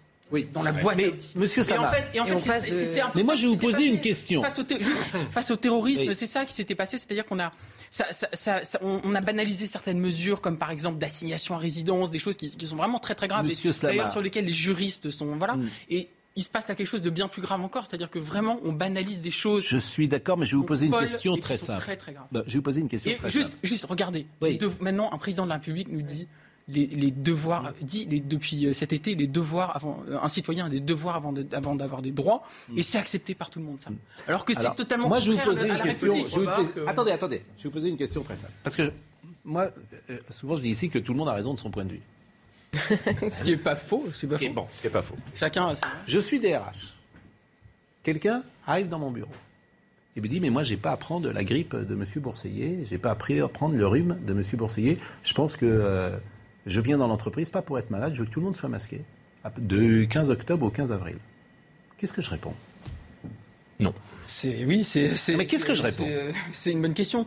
Ben oui, c'est une. je la trouve excellente cette question. Ça, c'est le vrai sujet, c'est que. Et ça me fait peur ce monde-là. C'est aussi les gens se mettent voilà à avoir peur. mais qu'est-ce que je réponds Parce que qu'est-ce que je réponds Parce que la personne qui est en moi, elle va me dire. Je vis avec ma grand-mère euh, qui a des comorbidités. Si euh, je lui file la grippe, mon mari bah, peut mourir demain. Qu'est-ce que je réponds Moi, je lui réponds. Écoutez, moi, le masque, je veux pas de gens masqués parce que le visage, c'est quelque chose qui est important, mais on va faire attention. Donc on va peut-être éventuellement euh, euh, mettre des voilà pour rassurer mettre des distances peut-être un peu plus grandes entre les bureaux je sais pas quoi. Chacun va être responsable va faire attention. On fait confiance à la responsabilité sensibilité individuelle. mais, monsieur Sama la personne va me dire moi j'en ai rien à faire d'être masqué. mon père peut mourir elle va vous dire dans le bureau, mais moi j'en ai rien à faire d'être bah, masqué. Mon père peut mourir si je lui refile la grippe. On rentre dans une société hygiéniste où tout le C'est ça la vérité de l'époque. J'entends. Une société puritaine et hygiéniste. Mais j'entends la vérité de l'époque. Mais j'entends bien au-delà des mesures gouvernementales. J'entends ce que vous dites et je vous assure, le masque dans l'entreprise, mon Dieu. J'en ai une peur, je le vois euh, venir, mais gros comme une maison. moi, je suis pas contre l'idée de masque à l'intérieur dans les endroits de très forte contamination. Hein. Là, il faut euh, entendre les scientifiques là-dessus. Moi, ce que je dis simplement, c'est la généralisation du masque, et notamment en extérieur, qui pour moi est absolument effrayante parce que bon. Euh, Cette folie hygiéniste est aussi le produit du monde capitaliste, un monde où l'accumulation de richesses, de confort matériel, l'obsession du corps, le sentiment de bien-être biologique sont les principales valeurs sociales rend possible le monde du confinement et du pass sanitaire. Quand la santé devient à ce point une valeur obsessionnelle, alors tout le reste, euh, tout le reste devient secondaire, liberté, égalité, liens euh, humains et sociaux. Je vous ai entendu 20 fois dire ça. Oui, matérialisme quoi. C'est qui qui dit ça? Ah, c'est vous. on parle du livre de monsieur. je voyais citer quelque chose. Mais non, mais moi je trouve que votre livre est formidable. Hein mais le, si vous me permettez, je le trouve vraiment très intelligent. Ça, alors, euh, oui, ce passage. Bah, mais, bien sûr. Mais ça, ça c'est important parce que au fond, euh, au fond, c'est en fait aujourd'hui, on, on, entend euh, y a cette espèce d'obsession de, de l'hygiénisme, du corps, de ça, la, du bien-être, etc. Qui évolue. Alors on peut, on n'a pas à le critiquer parce que d'un côté, c'est important d'être en bonne santé, bien sûr. Mais c'est vrai qu'on en a fait notre valeur. A pas que ça. Voilà, on en a fait notre valeur suprême. Mais bien sûr. On ne se touche voilà, plus, on plus, on ne s'embrasse plus. Mais bien sûr. C'est la, la, le monde, c'est pas simplement être en bonne santé. C'est ce que le, le monde est puritain, c'est-à-dire tout ça va se faire. vous savez, c'est le, ce que le philosophe euh, Giorgio Agamben appelle la vie nue, c'est-à-dire que c'est la vie débarrassée de toute sa dimension sociale, de toute sa profondeur et juste la vie biologique. Et c'est vrai que on, a perdu de vue que euh, la vie, c'était pas seulement euh, être en bonne santé, c'est aussi peut-être être libre, par exemple. Voilà. Et je termine, la société de contrôle, c'est la société où l'individu se sent libre alors qu'il est tracé, pisté, sa liberté est conditionnelle, mais elle lui semble totale, responsable, rationnelle. La société Covid est une société de contrôle. Chaque individu doit posséder un pass sanitaire pour accéder à la vie sociale et élémentaire, mais il ne ressent pas cela comme une privation de liberté parce que ça lui semble rationnel, ça va de soi, c'est ainsi qu'il faut vivre. Exactement, la, banalisation. C'est dommage que Raphaël ne soit pas là sur le, plateau parce que alors. Je débat avec lui bientôt normalement. Ça, se terminera en pugilat. Oui, euh, bah non parce que moi je, reste toujours très calme en tout cas. je me souviens quand même qu'il y a dix ans, euh, les, manifestants d'extrême gauche demandaient le droit de porter un masque hmm. parce que pour dire disant sinon euh, la police va nous repérer, va nous contrôler et que nous voulons droit à l'anonymat. D'ailleurs, il y a le mouvement Anonymous se caractérise par des masques. Aujourd'hui, les mêmes sont contre le masque. Donc voilà. Charlotte. Pour les mêmes raisons peut-être. les mêmes raisons. Charlotte, j'imagine que vous Alors, mais là où ah, M. Slama a raison, c'est que vous, les politiques, une nouvelle fois, faiblesse totale pendant, pendant deux ans. Ah bah, moi, on m'a beaucoup reproché depuis non, un an de, tenir des positions globalement, mais globalement, Valérie Pécresse, euh, c'est une enfermiste. J'ai bien compris, entre guillemets, hein, je dis. Euh, Marine Le Pen, elle a très peu de choses. Ce qu'on parlait, c'est... En fait, qui a parlé Les extrêmes? Florian Philippot, Jean-Luc Mélenchon. C'est ça qui est intéressant. C'est que ceux qui ont défendu la liberté dans cette période, c'est les deux extrêmes. C'est ça qui est terrible. On a laissé le, la liberté euh, aux extrêmes. Mais moi, je voudrais juste dire une chose.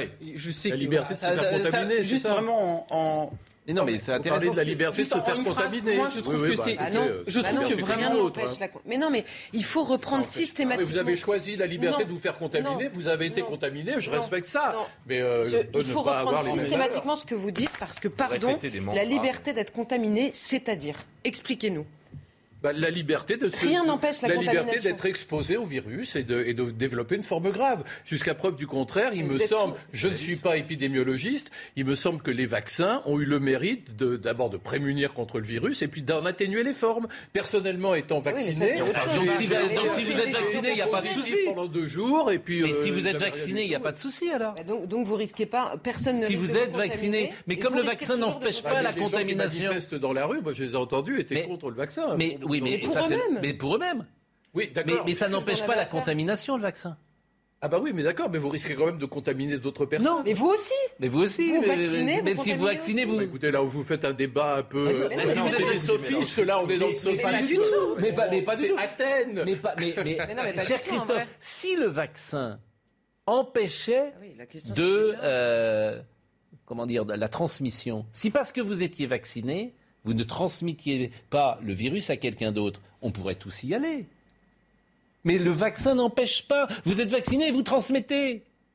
Le vaccin, il vous protège vous. moins, je transmets moins. Je Euh, pense qu'il y a, bah je oui. pense qu'il y a une. vous pensez, vous pensez. Ah, je suis ça. pas spécialiste. je fais confiance à la science. Euh, Alors, le complotisme. Le complotisme. aussi, hein, le complotisme. On va voir une petite séquence parce que sur les Champs-Élysées, euh, il y avait beaucoup de gens qui. Alors, on les, tout le monde, comme vous avez dit tout à l'heure, tout le monde dit, tout le monde est, complotiste. Mais les gens. Non, non, tout le monde n'est pas complotiste, justement. Aujourd'hui, euh, bon. Tout le monde est accusé d'être complotiste comme euh, ultra-gauche, ultra-droite, euh, islamo-gauchiste. Tout ça, c'est des, ce sont des accusations.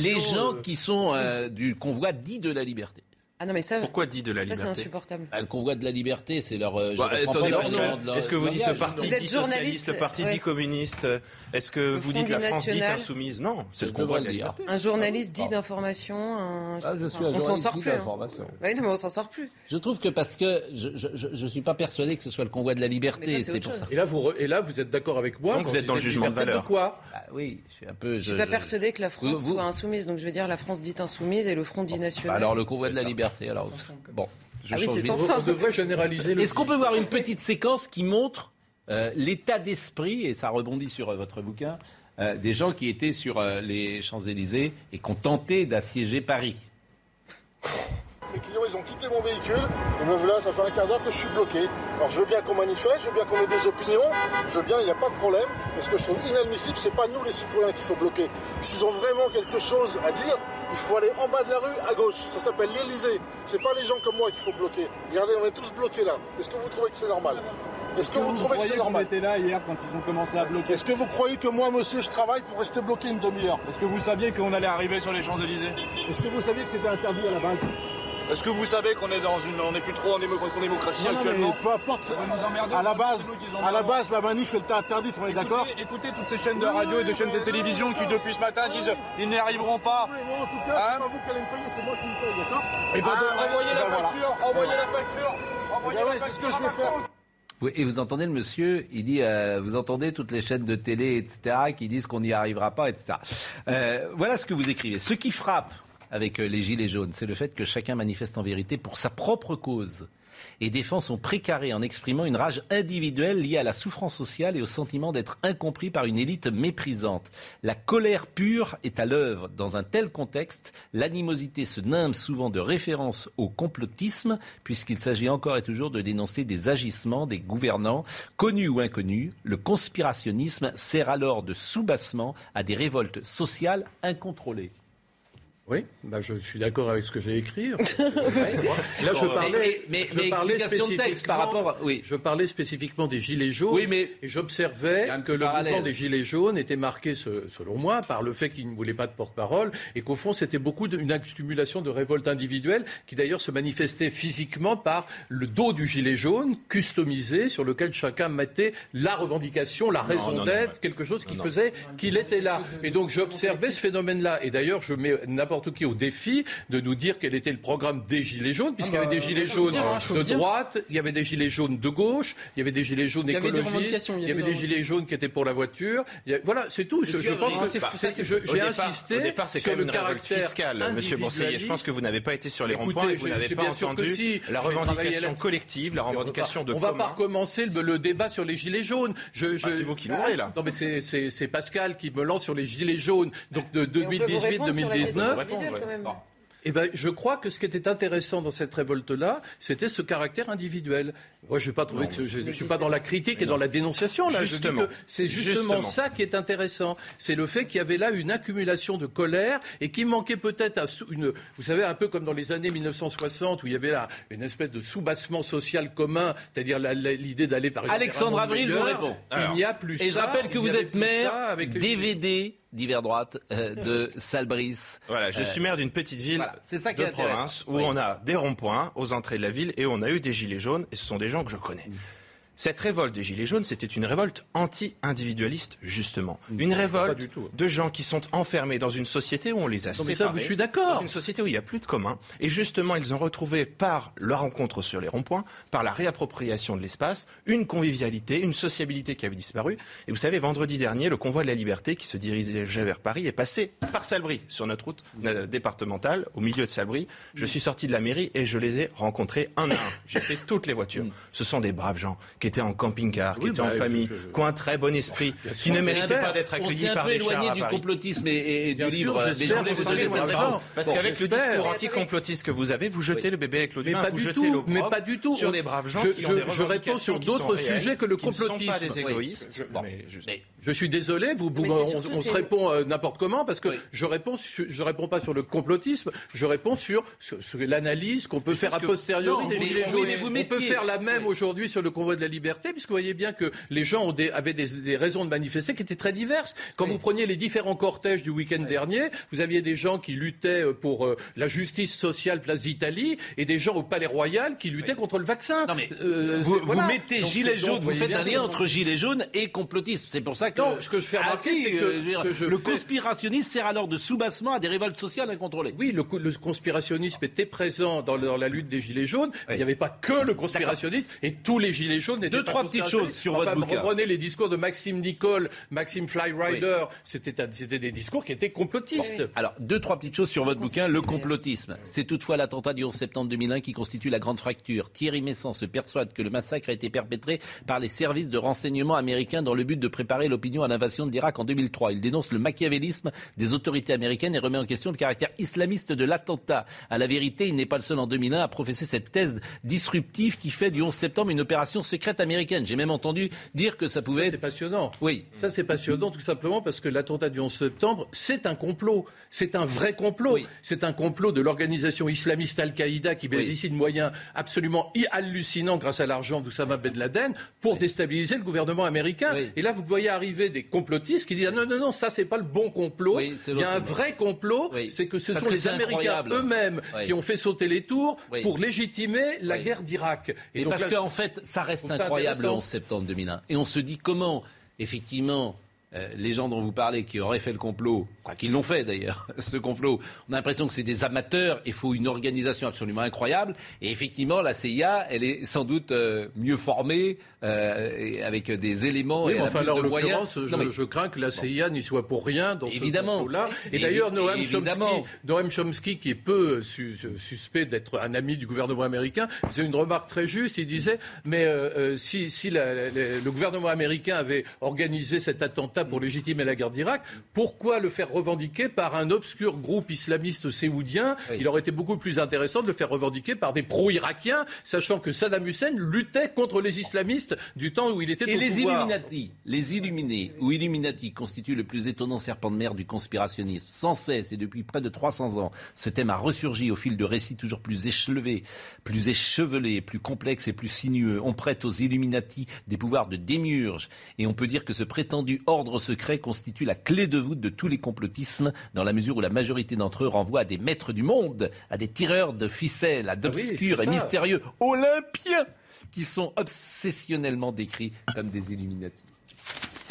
Oui. Bah oui, c'est toujours l'idée des maîtres du monde. Alors c'est vrai que le, le, thème des Illuminati, alors il y, a, peut-être un, une certaine monotonie chez les complotistes parce qu'ils reviennent toujours aux Illuminati, alors qu'on sait que les Illuminati c'est un, un, petit groupe, une société secrète qui a existé à la fin du XVIIIe siècle pendant 5-6 ans, mais que depuis lors c'est une rumeur. Et, euh, et aujourd'hui il n'y a aucun groupe réel qui, qui, sont les Illuminati. Les Illuminati n'existent pas. Est-ce qu'il y a un profil type du complotiste? Est-ce qu'il est paranoïaque? Est-ce qu'il est, euh, ah bah, Ça dépend. Vous savez, il y a euh, deux types de personnes vous avez le producteur de théories du complot, et ils sont très peu nombreux, qui sont les créatifs, et donc ils sont 300-400 à écrire des théories absolument échevelées, et généralement ça peut être des gens brillants, des intellectuels, des universitaires, mais qui ont une fracture à un moment dans leur parcours, et qui en viennent à penser que pour une raison ou pour une autre, on leur en veut. Par exemple, John Robinson, euh, qui, est, le, grand historien des Illuminati, c'est quelqu'un qui était persuadé que les Illuminati empêchaient que ses travaux soient diffusés en Europe. Il était anglais et écossais, et il pensait, voilà, donc il était persuadé qu'il y avait un complot contre lui. Il en a déduit qu'il y avait un complot contre l'humanité. Mais vous avez le vrai, euh, ce qui est très intéressant pour moi, et c'est à ces gens-là que je m'adresse, vous avez des centaines de millions de personnes qui aujourd'hui sont exposées à ces thèmes-là et qui finalement disent quand, on écoute qu'un seul son de cloche, on se dit mm. pourquoi pas C'est peut-être vrai et c'est légitime de se poser mm. la question. Simplement, moi, j'essaie un peu de rétablir les choses et l'idée de base, c'est que je pense que le complotisme, c'est entre guillemets un cancer pour tous les mouvements sociaux. C'est-à-dire que je pense que dès lors que les, que les, les complotistes euh, mm. s'insèrent dans les mouvements sociaux, à ce moment-là, ils les décrédibilisent. Et donc, je, lutte. Je, on avait deux bouquins aujourd'hui. Précisément euh, ce danger complotiste, mais justement pour faire en sorte que les mouvements sociaux reprennent vie. On avait deux bouquins aujourd'hui, c'est assez rare, le complotisme, anatomie euh, d'une religion et Mathieu Slama, Adieu la liberté. On va terminer euh, cette émission. Alors, vous avez réfléchi? Ah, bah, au début de l'émission, on ne savait pas pour qui vous alliez voter quand ah, bah, même. je ne le sais toujours pas à la fin de l'émission. Ah, ah bon donc, Fabien Roussel, non, C'est pas mal. Il, il, tient un discours intéressant, Fabien Roussel, parce qu'il revient au Parti communiste français qui défend l'ouvrier français, qui défend la tradition et la culture française. Et ça, c'est très intéressant parce que c'est un discours qu'on n'a plus entendu à gauche depuis longtemps. Oui, c'est la, la, droite, c'est le, c'est les bobos. voilà, les bobos adorent Fabien Roussel, la droite adore Fabien Roussel. Non, mais, il va euh, récupérer mais vous, Alexandre Avril, par exemple, pour qu'on comprenne, parce qu'on a du mal à, comprendre euh, aujourd'hui le positionnement des gens de droite dans un deuxième tour, par exemple. Ou alors, je vais poser la question différemment d'ailleurs. Vous êtes plus proche d'Emmanuel Macron ou d'Éric Zemmour? Plus proche d'Éric Zemmour, je le dirais. Parce que la droite, fondamentalement, elle, a glissé son discours maintenant dans un, positionnement qu'Éric Zemmour incarne bien. Le RPR, vous savez, toute, cette rhétorique sur je suis le vrai RPR, je suis la vraie droite, discours que portait Éric Ciotti à l'intérieur de la euh, primaire. Moi, je me pose une question et je voudrais vous la poser. La question au ministère. Que fait Laurent Wauquiez? Où est Laurent Wauquiez? Parce que Laurent Wauquiez, me semble-t-il, incarnait ah bah, cette droite capable. Moi, je vais vous répondre à cette question. Vous savez? Oui. Alors, où il attend 2027. Voilà, c'est ça. Et il y en a beaucoup à droite qui sont dans cette situation-là. Et moi, je crains que dans les trois semaines qui viennent, Valérie Pécresse subisse de plus en plus de défections. On l'a vu avec Eric Woerth et tout un tas d'opportunistes qui passent du côté de la majorité ah, présidentielle. vous, vous êtes manifestement proche de partir. Euh, après ce que vous dites aujourd'hui, euh, J'imagine que vous êtes encore encarté républicain, mais si elle vous écoute, Valérie Moi, je suis pas, euh, je suis pas un orateur national de la politique. Moi, je suis maire de ma petite commune et je vois chez moi. Les orateurs nationaux, on en cherche. Dans ma ville, voilà, justement. Et moi, je, je, vois que ça ne prend pas trop. Euh, la, présidentielle. Vraiment, vous ne me croyez pas, mais je vous le dis, les gens sont très loin pour l'instant de ça. Les gens sont désidéologisés. Vous parlez tout à l'heure de la gauche, de la droite. On n'en est plus là. Ce clivage n'est plus trop pertinent. Et c'est pour ça qu'il faut regarder avec attention ce qui se passe dans les mouvements, les nouveaux mouvements sociaux qui émergent. Ne pas les réduire, je pense, à ces formes de complotisme. C'est quand même un peu gênant de mélanger les gilets jaunes et les Illuminati dans un même discours. Il faut écouter les gens avec Merci. Je n'ai pas mélangé. On a le droit de citer, de faire Merci beaucoup. dans une parole. Merci. Euh, on essaye de produire des émissions différentes chaque jour. C'est pas facile parce que la, quand l'actualité est souvent un peu la même. On essaye d'avoir des pensées différentes, d'être différents.